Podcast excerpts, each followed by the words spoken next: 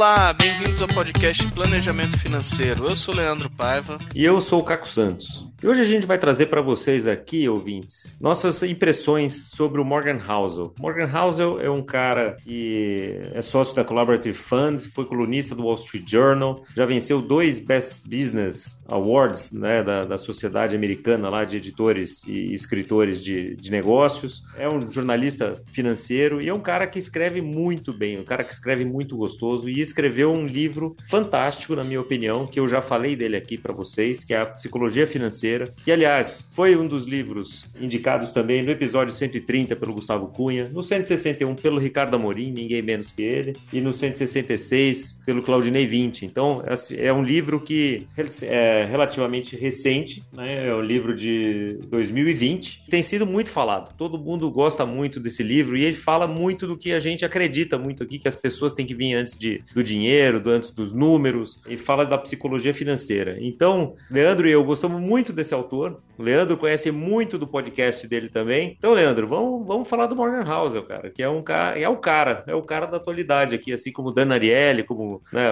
Richard Taylor, como Daniel Kahneman, são os caras que estudam o comportamento humano e como isso influencia no dinheiro. E esse livro aqui, A Psicologia Financeira, é um livro muito gostoso de ler, né? Muito rapidinho, os capítulos são curtos e muito diretos, né? Com, e com umas historinhas muito boas e com os ensinamentos que o meu tá todo marcado aqui, todo cheio de todo cheio de rabiscos, todo cheio de, de post-its aqui para me lembrar de umas passagens muito interessantes e que a gente vai comentar aqui com nossos ouvintes. O meu tá no Kindle, mas esse é um livro que eu tô querendo comprar a versão em papel dele, justamente por causa disso. Ele vale muito anotação e tal, né? E o que eu acho impressionante no Morgan Housel é como ele consegue traduzir em palavras, em coisas, em frases fáceis de entender esse mundo financeiro, né? Tem um outro autor, é legal, vou contar essa historinha aqui. Ontem eu tava com uma cliente nossa e a gente estava falando sobre projetos de vida, conversando sobre que que ela vai, como é que ela vai trocar o carro no ano que vem, o que, que ela vai fazer daqui a cinco anos. Ah, ela falou: ah, vou colocar meu filho na faculdade, então tem que guardar dinheiro para isso e tal. E, e a gente estava falando sobre sonhos. E ela falou assim: bom, eu tenho um sonho de correr a ultramaratona de Florianópolis. Falei, poxa, não é qualquer sonho isso, né? Não é simples, você levanta e sai correndo. Mas você treina para isso? Eu falei assim, treino, treino. Eu já corri uma ultramaratona de 300 quilômetros. Eu falei, não é possível. Não é possível, isso não é para qualquer um, não é? Não é uma pessoa comum que consegue fazer isso. E aí eu lembrei de um autor japonês chamado Haruki Murakami. Ele é um autor que está sempre ali cotado para ganhar o Nobel de, de, literatura. O cara é muito bom. Eu já li alguns livros dele, um livro de romance que chama um Q84, muito bacana, recomendo aí para todo mundo também. Ele também ele é corredor e ele já correu uma ultramaratona, algumas ultras maratonas, e ele escreveu um livro que chama Do que eu falo quando eu falo de corrida. Só que você colocar no papel sentimentos, sensações, não é para qualquer um, né? Você tem que ser realmente um, um escritor muito bom. E ele consegue colocar no papel a sensação, o sentimento de correr uma ultramaratona. Esse livro também é fantástico. E por que, que eu tô falando dele? Que eu acho que o Morgan House consegue também trazer uma simplicidade ali no papel, coisas que às vezes a gente não consegue explicar ou que a gente não consegue traduzir em palavras, né? É daquelas coisas assim, eu queria ter escrito isso, né? Isso aqui o cara é. falou muito bem. Né? Eu assim, nossa, eu penso exatamente eu penso isso, exatamente só que eu não consegui assim. colocar nessas palavras. Exato, exato. Dá uma sensação muito legal, né? Fazer um pequeno disclaimer aqui para nossos ouvintes. Na pesquisa aqui para a gente fazer o episódio, eu fui olhar assim as resenhas que tem na internet. Né? Então tem resenha lá, cinco ensinamentos, as três coisas mais importantes do livro, 20 coisas que você precisa saber sobre psicologia financeira, 12 coisas, não sei o que e tal. E cada uma delas traz, não, não traz todos os pontos. Não tem uma coisa que você chega e fala assim, olha, todas as resenhas têm exatamente esse ponto aqui que é o ponto central do livro, etc, etc. Pelo menos eu não encontrei isso. Então, é, cada um tem o seu viés porque tem o cara que é da casa de research que escreve, tem o cara do, da corretora que escreve, né? Tem cada um que lê o livro com um certo viés também, né? Que é um, muito do que ele fala, inclusive aqui, que entrando um pouquinho aqui na, na, na coisa, a nossa bagagem vai dizer muito de como a gente enxerga dinheiro. Então, isso já é muito uma, um da, dos ensinamentos aqui que a gente vê. Então, uma das coisas que ele fala lá é que o, o filho de um banqueiro e alguém que cresceu na pobreza vão pensar sobre risco e recompensa de um jeito diferente diferente, né? Porque a sua bagagem emocional é única. Então, você ouvinte é, tem uma bagagem emocional, a sua infância foi de um certo jeito, sua, sua vida profissional é de um certo jeito e tal, que é diferente do seu vizinho, que é diferente do seu colega de trabalho, que é diferente da, da sua esposa, do seu companheiro, de, de qualquer outra pessoa. Então, a sua visão sobre dinheiro é única. E tá tudo bem. E outra coisa que eu acho que é muito importante, né? Que todo mundo é capaz de aprender sobre dinheiro. E todo mundo deveria aprender sobre dinheiro e sobre como as emoções lidam com o dinheiro. E, aliás, a gente falou muito de emoções e, e decisões também. Aqui, recentemente, vocês devem estar lembrados da Natália Yunes no episódio 160. Tem tudo a ver, né? Todo mundo deveria aprender sobre dinheiro, porque é uma coisa que, que faz parte das nossas vidas e sempre fará parte das nossas vidas, né? Então, por que não entender disso? É, e isso, inclusive, é uma coisa, é um desafio grande até para a gente que é planejador financeiro, né? Porque eu tenho a minha visão, tenho o meu viés, tenho a minha história, então eu lido de, com o dinheiro de um jeito. O Caco lida com o dinheiro do jeito dele. Só que quando a gente está conversando com o cliente, é, eu tenho que entender o jeito que ele lida com o dinheiro e não o jeito que eu lido com o dinheiro. Porque às vezes, para ele gastar mil reais numa noite uh, tomando uísque com os amigos, seja tudo bem. E não é pelo tanto que ele ganha ou pelo tanto que ele tem, mas é tudo bem porque esse comportamento para ele é aceitável para mim talvez não seja, mas eu não posso colocar a minha visão sobre, sobre o comportamento dele, né? Às vezes isso, isso também é algo que a gente tem que, que se policiar muito. A própria Natália conta, né? Contou no, no, outro, no outro episódio um, um, planejador financeiro que estava atendendo ela que queria impor uma certa visão ou falar sobre um determinado tema e que ela não estava compreendendo e, e, ele simplesmente falou, não, você está compreendendo sim e bola para frente. E não é isso, não é assim, né, Caco? Exato. Então a gente tem que... Tem, é esse é um ponto muito importante, né? A gente tem que muitas vezes nos despir das nossas lentes, assim, e tentar nos colocar no chapéu do outro, do outro cliente, né? Eu, por exemplo, tenho um viés anti-imóvel, né? Eu por mim, assim, eu teria o meu imóvel próprio, que isso me dá uma segurança muito, muito forte. É uma coisa que, inclusive, ele coloca no livro aqui, o Morgan House coloca no livro também, que nem toda decisão boa é uma decisão racional. Uma das coisas que ele fala no livro, que eu acho fantástico, é o seguinte: se você procurar ser razoável, ao invés de tentar ser 100% racional. Essa é uma frase textual do, do, do, livro. Então, por quê? Porque nem sempre aquilo que é 100% racional e não sei o que e tal vai te fazer bem. E ele coloca no fundo, no, no final do livro, ele tem um capítulo lá que fala: olha, quais são as minhas confissões, né? Qual é a psicologia das minhas finanças pessoais? E daí ele fala: para mim, ter uma casa própria me traz uma tranquilidade absurda, porque eu tenho um sentimento de independência que eu tenho por ser dono da minha própria casa. Isso excede em muito o ganho financeiro que teria se eu fosse alavancar os nossos ativos com uma hipoteca barata. Então ele falou: cara, eu prefiro ter tranquilidade a ganhar mais dinheiro com isso. E tá tudo bem, porque isso é uma decisão que não é 100% racional, mas é uma decisão razoável, porque ele entende a emoção dele, toma uma decisão baseada nessa emoção com uma dose de racionalidade, mas não que seja 100% matemática, né? Talvez a questão não seja ser 100%, 100 racional, mas uma decisão que seja puramente matemática, né? Por isso que a gente sempre coloca aqui as pessoas antes de números, né? Porque aquela, aquela história que eu já contei em outro episódio aqui da, da cliente que estava fazendo a conta comigo de se ela comprava carro ou se ela ficava andando de táxi e de aplicativo. E para ela sairia mais barato andar de táxi e aplicativo. Só que daí no final da conversa ela falou: Bom, então eu preciso ir embora que eu preciso pegar meu filho na escola às 5 horas. Eu falei: Peraí, isso muda tudo, né? Falei, como assim? Eu falei: Se fosse 5 horas, se são quase 5 horas agora, se tivesse chovendo pra caramba, você conseguiria pegar um aplicativo, um, um, um táxi para buscar teu filho na escola? Ela falou: Não, né? Certamente não conseguiria. Eu falei: Então talvez esse custo a mais de você ter o seu próprio carro seja um luxo que você pode pagar e que faça sentido para você. E ela acabou comprando um carro por causa disso, porque ela não tinha como deixar o filho na escola esperando, né, às 5 horas da tarde, toda vez que, que chovesse ou que tivesse muito trânsito, ou, ou enfim, que ela não conseguisse pegar um carro. Então, não é uma decisão 100% matemática, não é uma decisão 100% racional, mas a gente tem que lidar com as emoções e entender as nossas emoções para levá-las em conta ao tomar uma decisão financeira. E, e, além disso, você falou uma coisa interessante aí. Muita gente pensa que planejamento financeiro, o planejador vai chegar e cortar gasto. Exato.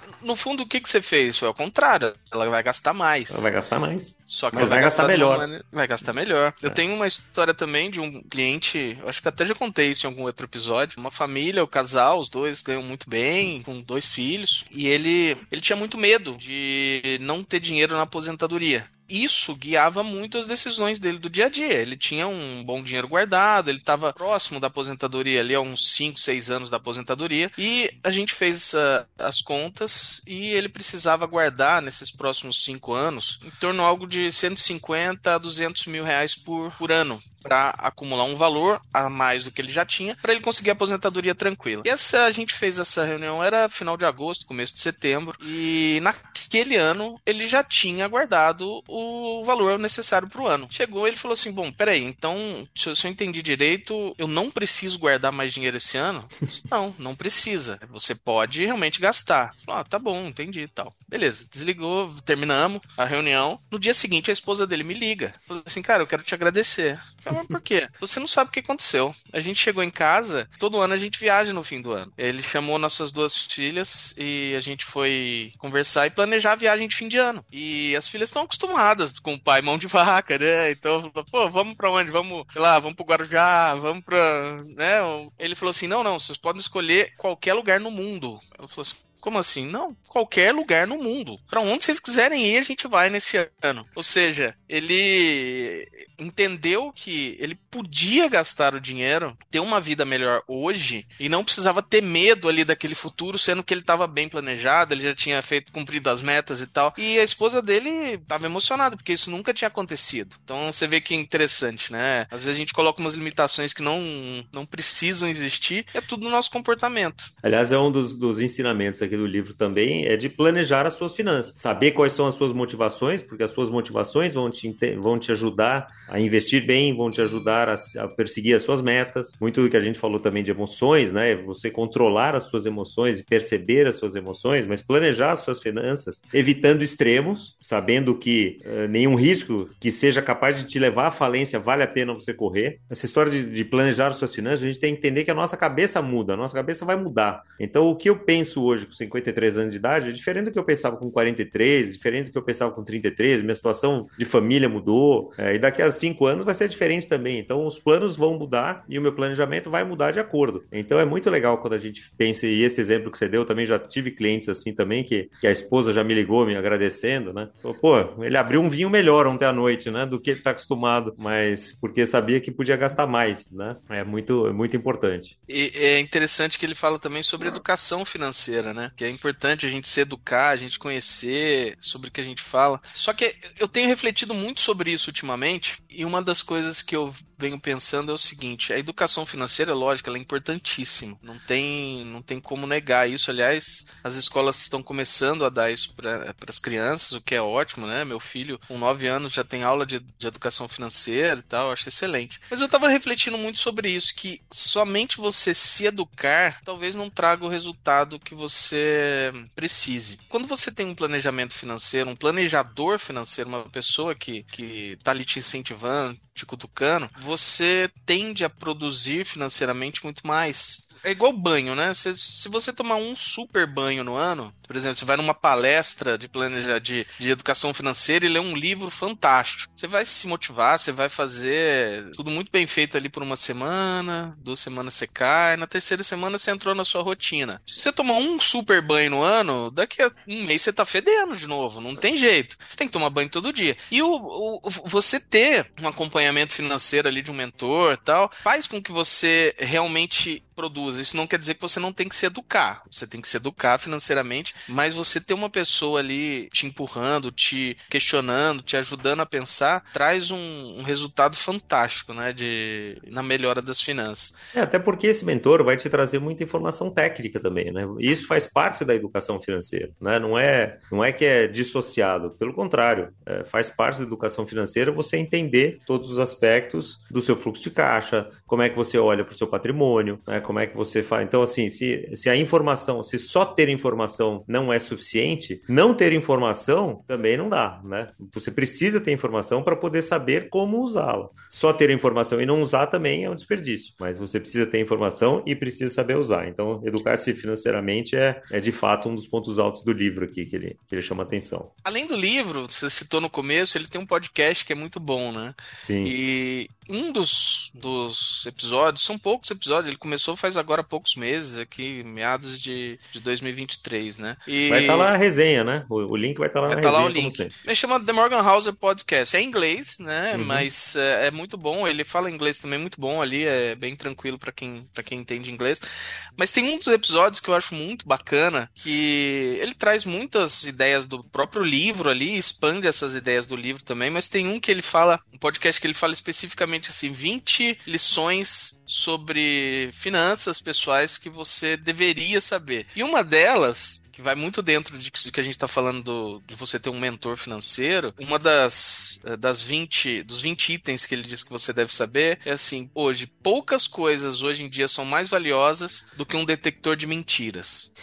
Por que, que é isso? Invariavelmente a gente vai cair assistindo alguns vídeos na internet, vai ler alguma reportagem, vai, vai ver alguma coisa é, que vai induzir a gente a fazer um investimento, achar que um investimento é bom, ou que essa. E, e, e 99% disso que a gente vê na internet é propaganda. Se a pessoa está falando bem de alguma coisa, normalmente é porque ela quer vender aquilo ali. Então, se você não tem um detector de mentira, um, um apurador ali, alguém que consiga apurar isso para você é, de forma mais isenta e tal, você tá fadado a cair em, no conto da carochinha, né? Arrastar então... para cima quando não devia. E não tem jeito, não tem jeito. É, quando, quando o discurso é bom demais para ser verdade, é porque ele não é verdade. Poxa, tem uma, uma corretora, uma das grandes corretoras do mercado aí, que agora tá fazendo muita propaganda, ou talvez não, não seja descaradamente uma propaganda, mas tem falado muito sobre a importância de você investir fora do Brasil. Você levar seu dinheiro para fora, uma parte colocar em dólar, que né, moeda forte e tal. Claro, indiscutivelmente isso é algo interessante, mas ela tá vendendo isso como se fosse para todo mundo e que todo mundo tem que fazer, pelo menos agora, você manda mil dólares para fora porque isso vai ser bom pro seu futuro. Será que é mesmo? Ou será que é porque ela acabou de lançar um um serviço novo que faz isso, que manda o dinheiro para fora e investe lá. Então, a gente está muito sujeito hoje em dia a essas coisas, essas propagandas que ficam no meio da, da de falas supostamente corretas, e a gente não percebe. Ter esse detector de mentira aí, esse esse ponteiro para ponderar se o que está sendo falado ali é, é para você, se é bom, se é ruim, e, e, e, e, nem se é bom ou se é ruim, se é para você. Às vezes é bom, mas não é para você. Isso é importantíssimo. Ele fala muito isso no podcast, eu acho sensacional essa, esse pensamento. É, esse me lembrou o livro que eu tô lendo agora, que é um livro do Tony Robbins, chama Life Force, e ele traz todas as novidades do, do mundo da medicina. Mas logo no comecinho do livro ele fala assim, você deve, tem que ser o, CEO, o CEO, né, o presidente da sua saúde, das suas saúdes todas. Sim, você tem que usar os especialistas como, como seus técnicos, mas não como quem vai determinar o seu futuro. Você tem que saber o que é bom, porque ninguém sabe tudo. Então o cara do investimento não sabe tudo do investimento. O outro cara do investimento vai ter uma bagagem diferente, como a gente falou agora há pouco, vai, vai ter um interesse diferente, vai ser remunerado de uma forma diferente. Então você precisa saber, você precisa se educar para entender quais são esses interesses, quais são essas agendas e para escolher o que é melhor para você. Porque no final das contas, ouvinte, a consequência das suas decisões são só suas. Né? Se você escolhe comprar uma casa, você escolhe morar de aluguel, a consequência é sua. Né? O corretor vai ter, vai ter a comissão ali, se vender a casa, o outro vai ter se, se alugar, etc. Mas quem vai viver naquela casa é você. Ou, ou não, né? Ou, não, ou decide ficar nômade e, e morar cada hora no lugar lugar de Airbnb também, hoje em dia é uma possibilidade, mas assim, a decisão é sua e a responsabilidade tem que ser sua. Então é isso, né? É, é, isso é uma das coisas que ele traz tanto no livro quanto no podcast, né? Falando que essa busca desenfreada por rentabilidade, né? Você, poxa, investir um negócio, se, não, se isso não render 10% até mês que vem, eu vou tirar e vou colocar outra coisa. Isso começa a trazer essa busca desenfreada por, por rentabilidade, isso acaba demais com, com os seus investimentos mesmo. E uhum. ele traz um dado interessante, esse ele trouxe no podcast, falando que foi feito um estudo, foi feito nos Estados Unidos, mas isso vale para o Brasil também, o ativo que normalmente mais rende na carteira uh, das pessoas. A resposta para mim me soa estranha ao primeiro momento. Falou que a coisa, normalmente, a coisa que mais rende é, na sua vida é a sua casa própria. É o investimento que você vai fazer que mais vai render na sua vida. E aí eu me perguntei, pô, mas então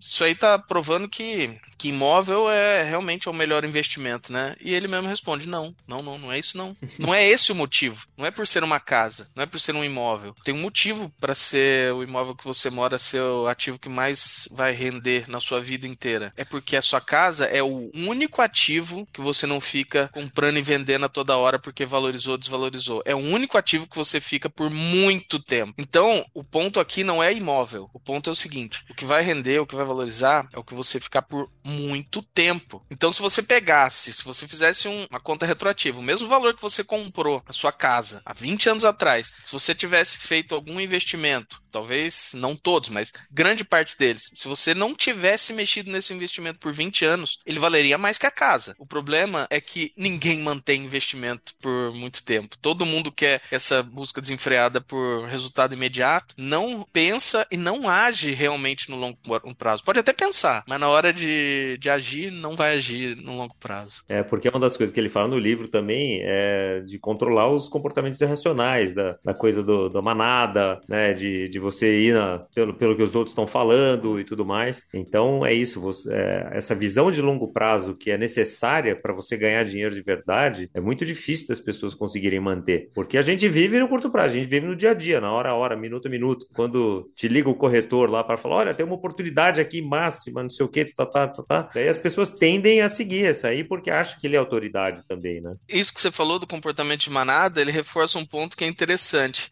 Sempre pensando no comportamento e tal, que a gente tem muita tendência de tomar essas decisões por impulso e tal, e depois que a gente faz a decisão e entende a consequência, a gente tem a tendência a falar, poxa, entendi, eu aprendi com isso, eu sei que da próxima vez eu vou fazer diferente porque eu aprendi. Não, você não vai fazer diferente. Aquele impulso, aquela coisa que você é, que, que, que tomou você para você tomar a decisão, ela vai te tomar de novo na hora que você tiver sobre estresse e você vai tomar a mesma decisão errada que você tomou antes. e isso tem um estudo, ele foi feito também lá nos Estados Unidos, mas mesma coisa, comprova que pessoas que agiram de uma certa maneira é, no 11 de setembro, é, falaram, não, eu aprendi. Em 2008 agiram igual, em 2020 é, na pandemia agiram igual. Ou seja, a gente tem a sensação, a gente acha que aprendeu, mas na hora do vamos ver a gente não, não consegue segurar as emoções e toma as decisões da mesma maneira. Exato. Então, disciplina nas finanças é uma coisa que ele chama muita atenção, né? É, ele fala para o sucesso financeiro longo prazo é preciso disciplina, estabelecer orçamento, poupar dinheiro regularmente. Elas, ele fala isso né, no, no capítulo 10. Guarde dinheiro sempre, porque o dinheiro guardado é uma proteção contra aquelas surpresas que aparecem nos piores momentos. Aquela hora que você precisa do dinheiro e fala, cara, não tenho dinheiro, vou ter que vender o carro agora porque não sei o quê. E tá num péssimo momento para vender o carro. Os carros usados não estão valendo nada. Então, aí vai um pouco da lei de Murphy também, né? Sempre sempre, sempre ter a disciplina e ter uma reserva financeira, porque você está guardando dinheiro hoje e fala, ah, não, mas eu já tenho uma reserva de emergência, já tenho lá tudo, já tenho meu planejamento financeiro, vou guardar mais dinheiro para quê? Sim, se você já tem sua reserva, ótimo, né? Se você não tem uma reserva, faça a reserva, guarde dinheiro, porque você não sabe quando você vai precisar, porque os imprevistos acontecem na vida de todo mundo, e daí você não quer que o imprevisto aconteça numa hora em que ele não poderia acontecer, né? Que a manteiga cai sempre do lado de baixo, né? Do, do pão, né? quando, quando cai no chão, né? É, e esse negócio de, de imprevistos é. O próprio Morgan House cita que é. Vai acontecer com você. Aliás, tem uma frase que é muito legal dele, que é o seguinte: você não tem como se preparar para aquilo que você não pode imaginar. Isso. Volta lá no começo. Você tem uma, uma história de vida e tal, e você imagina que sua vida vai continuar sempre daquela maneira. Mas não, vão acontecer coisas que você nem sonha, nem imagina. Boas coisas não tão boas, né? Boas, ruins, coisas que estão uh, ah, sob seu controle e coisas que não estão também. Por exemplo, né, vai acontecer uma pandemia mundial e que vai te deixar em casa por seis meses. Quem imaginaria que isso ia acontecer? Vai ter uma greve dos caminhoneiros que vai parar o país e que você não tem o menor controle sobre isso. Ele cita também no livro e, e falando bastante isso que quando a gente pensa sobre o futuro ou sobre problemas, sobre riscos, sobre imprevistos, a gente sempre pensa na visão do outro, né? O outro, outra pessoa pode ser atropelada, a outra pessoa pode se separar, outra pessoa pode. Não, mas isso pode e vai acontecer com cada um de nós. Em algum momento a gente vai ter algum imprevisto. Então, isso é, isso é muito interessante quando a gente pensa em seguros, né? Uhum. A gente sempre pensa assim, poxa, aquela outra pessoa devia ter um seguro, porque a vida dela. Não, você também. Você já pensou que o imprevisto vai acontecer com você? Essa semana aconteceu uma história com um planejador nosso né? Que, que até estava contando pra gente, assim, como foi duro e como foi diferente. Foi a primeira vez que, que esse planejador passou por isso, que foi de um cliente falecer. E que eles estavam tratando, um, justamente fazendo o planejamento dos seguros, e era um casal novo, os dois não tinham nem 30 anos ainda, e eles falaram, não, nós somos muito jovens e tal, isso está na nossa, né, na nossa lista, mas a gente ainda não vai contratar seguros e tal, e o planejador reforçou e tal. Acontece que passou alguns meses, um, um dos dois teve um problema de saúde muito grave, foi para o hospital e faleceu semana passada. E não tinha feito seguro. Entra justamente nisso aqui. A gente não consegue prever o que vai acontecer e a gente sempre acha que com a gente nunca vai acontecer coisa e a gente não se prepara. Né? A gente sempre fala, não, eu vou me preparar, semana que vem eu me preparo, daqui a um ano eu me preparo. E ele, ele traz muito isso no livro, né? Essa questão de você não conseguir prever. Então, o máximo que você conseguir se preparar, ou seja, se você conseguir guardar um dinheiro para um imprevisto e tal, isso sempre, sempre vai te ajudar. Apesar de ter um, um capítulo inteiro falando de pessimismo, né? Que o pessimismo financeiro é mais fácil de vender do que o otimismo, né? é mais persuasivo do que o otimismo, porque quando algo de ruim acontece, isso tende a afetar e chamar a atenção de todo mundo. E outra coisa que ele fala é que o progresso é lento demais para ser percebido, enquanto os reveses acontecem rápido demais para serem ignorados, né? O famoso sobe de escada e desce de elevador, né? Então, a coisa do, seu investimento que vai melhorando de pouquinho em pouquinho, que você tem que ter disciplina, tem que ter paciência, esperar o investimento, né, de longo prazo, principalmente quando você tem uma carteira de ações, etc. Não é de uma hora para outra, não é para o ganho rápido, né? É, e, e, tudo mais. Ah, quando cai, você se desespera, acha que tudo está péssimo, etc. E tira no momento que estava justamente para esperar, ter sangue frio, né? aquilo lá ser, ter um, um, na sua carteira um tamanho condizente com o risco que você pode tomar e esperar, porque aquilo lá tende a valorizar muito mais depois. É, esse capítulo é muito interessante que fala do pessimismo e ele cita uma coisa interessante, né? Que a gente sempre tem a tendência de falar, de achar que a época que a gente está, o momento que a gente está, é um momento muito incerto, um momento muito difícil. Que dessa vez é diferente. Né? Dessa né? vez é diferente. Não é? Quando é que foi certo? Quando é que a gente sabia o que aconteceria no futuro? Todas as épocas são incertas, todas as épocas são difíceis, a gente nunca sabe o que vai acontecer. Só que quando a gente olha para o passado, a gente tem a sensação de que era mais fácil porque você já conhece o passado. Exato. Mas quando você estava lá naquele passado e você não conhecia, a sensação era igual. Então isso é muito engraçado, porque a gente sempre tem essa sensação. Não, dessa vez está muito difícil saber para onde vai a economia. Dessa vez está difícil. Mas há cinco anos não era diferente, há dez anos não era diferente. E daqui a cinco anos não vai ser diferente, não né? Não vai ser diferente. Uma frase que eu gosto muito que ele colocou no livro também, que a história é uma péssima indicadora do futuro. Você precisa conhecer a história, né? Precisa conhecer a história para poder aprender, ter os aprendizados, etc., né? Para ter uma chance de fazer diferente no futuro futuro, apesar de que nem sempre a gente faz, mas não é indicadora do futuro. Não é porque teve uma pandemia agora que vai ter outra pandemia diferente, se tiver que vai ser igual, etc, etc. É conhecer a história, mas tomar as decisões com base naquilo que você tenha de, de, de visibilidade ali, do que faça sentido para você, dentro de tudo aquilo que você colocou, objetivos claros, né? E fala isso também, né? De ter objetivos claros na sua vida, que é uma coisa muito importante para suas finanças. Então, aquela coisa assim, ah, só vou guardar dinheiro, a chance é muito menor do que se você for guardar dinheiro para uma viagem, se você for guardar dinheiro para trocar de carro, se for guardar dinheiro para a sua aposentadoria,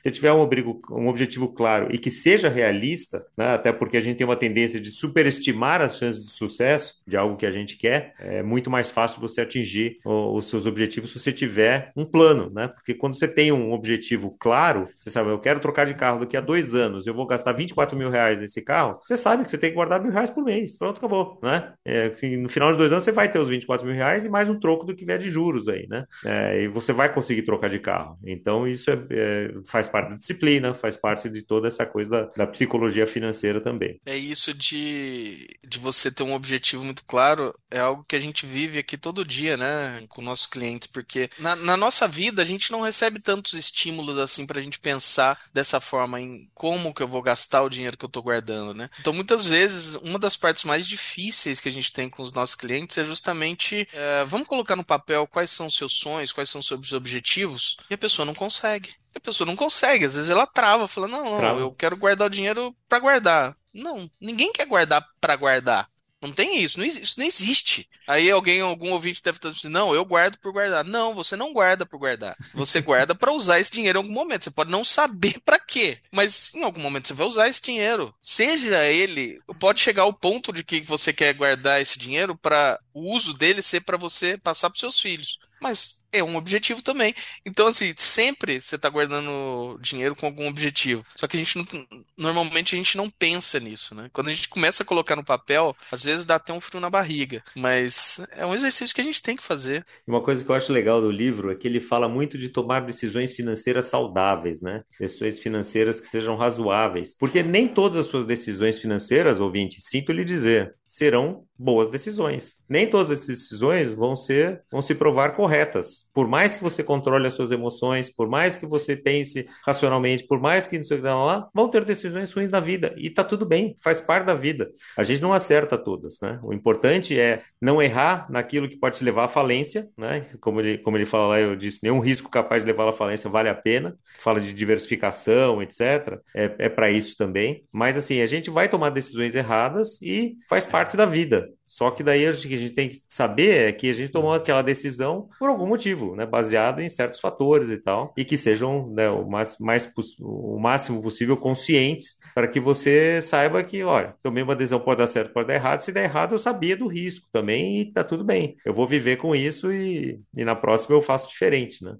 Isso é, isso é interessante que ele traz um ponto que a gente muitas vezes a gente ignora, que é a sorte, né? Porque a gente não pode acreditar em risco se a gente não acreditar também na sorte, porque risco e sorte são a mesma coisa, só que com direção contrária, né? É, é muito é muito fácil você é, pensar o seguinte: poxa, eu ganhei esse dinheiro aqui porque eu entendi o mercado, eu vi o risco e não sei o quê. Agora pode acontecer de ser simplesmente uma sorte e tudo bem. E tudo bem. Só que a gente tem a tendência a não levar a sorte em consideração. E no fim ela acaba sendo um fator tão grande quanto o risco uhum. né, na nossa vida. Aliás, porque você pode fazer toda a análise do mundo e você está convicto de que aquilo lá está tudo certo e dá um azar. Né? Tem um monte de gente que fez análises maravilhosas em janeiro de 2020 de que estava na hora de investir em ações, etc, etc. Deu azar que veio uma pandemia. Fazer o quê?